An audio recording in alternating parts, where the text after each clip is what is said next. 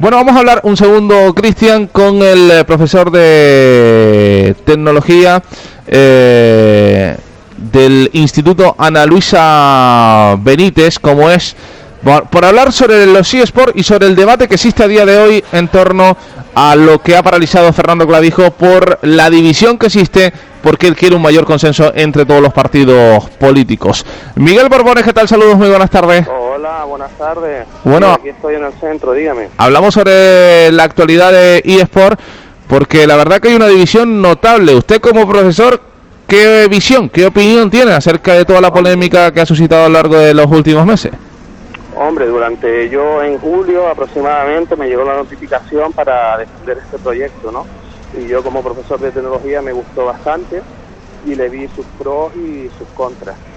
Y para mí verdaderamente tiene mucho más pros el proyecto que contras, ¿no? Ya en los debates que tuvimos, los 20 coordinadores de centro, pues recuerdo que nos metimos 20 coordinadores, hablamos sobre a lo mejor el marketing mal que se le ha dado al proyecto, ¿no? Por llamarlo liga y sport pero claro, luego viendo todas las actividades que se iban a desarrollar con el alumnado, todos los talleres,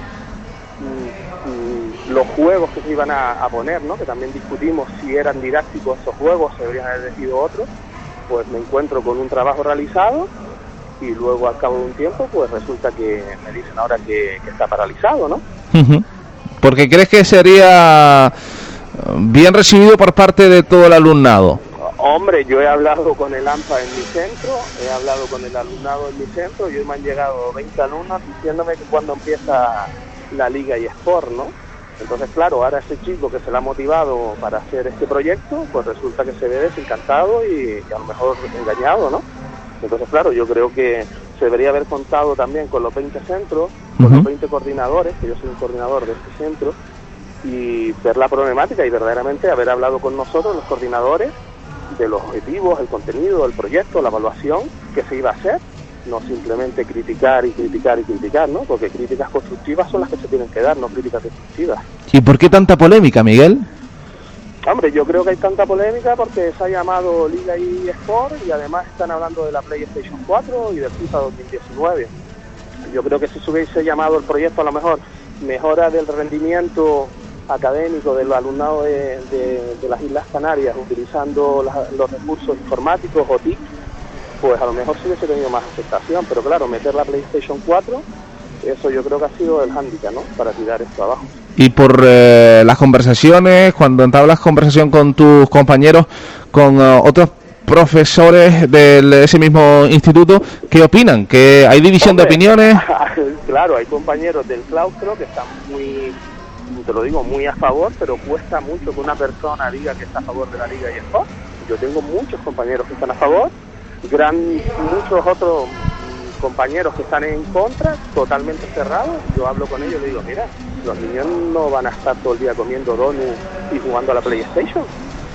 Digo, porque yo soy el coordinador y los niños tienen unos talleres y solo van a jugar el martes, entrenar, ¿eh? no jugar, entrenar 22 niños durante una hora con una play y luego la competición que será los jueves, que la competición puede durar 10 o 15 minutos. claro, yo escucho que los niños van a estar conmigo jugando toda la tarde, digo, pues no sé, yo tengo familia también e hijos, ¿no? Y sé los problemas además que tiene el uso compulsivo de, la PlayStation 4. Muchas personas que son las que han criticado este proyecto tienen claro que lo mejor solo es jugar a FIFA o Fortnite, pero ¿qué enseñanzas didácticas pueden tener los eSports? Mira, enseñanza didáctica, por ejemplo, tenemos un tema de, equidad, ¿no? Date cuenta que las chicas no participan en, casi ningún juego y en las actividades de ciencia.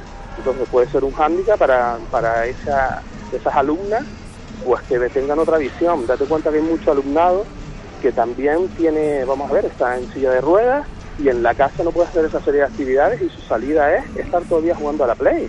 Le vamos a dar talleres de higiene postural, talleres de hábitos saludables, muchos talleres, luego tenían nueve horas o diez, me parece que eran, para talleres de, educación física también. Entonces, claro, que se hable que lo único que van a hacer los niños es jugar a la Play, que los vamos a adoctrinar, que simplemente van a estar jugando todos los días en su casa a la Play porque se han metido en la Liga eSport, no me parece lógico. Además, una reflexión, la Liga eSport se ha paralizado, la alarma social ya se ha acabado, pero los niños siguen jugando en su casa con la PlayStation 4 dedicándole muchas horas y por lo visto siguen comiendo donuts a todas horas, ¿no? Miguel Borbones, la alegría de saludarlo. Un fuerte abrazo. Muchas gracias.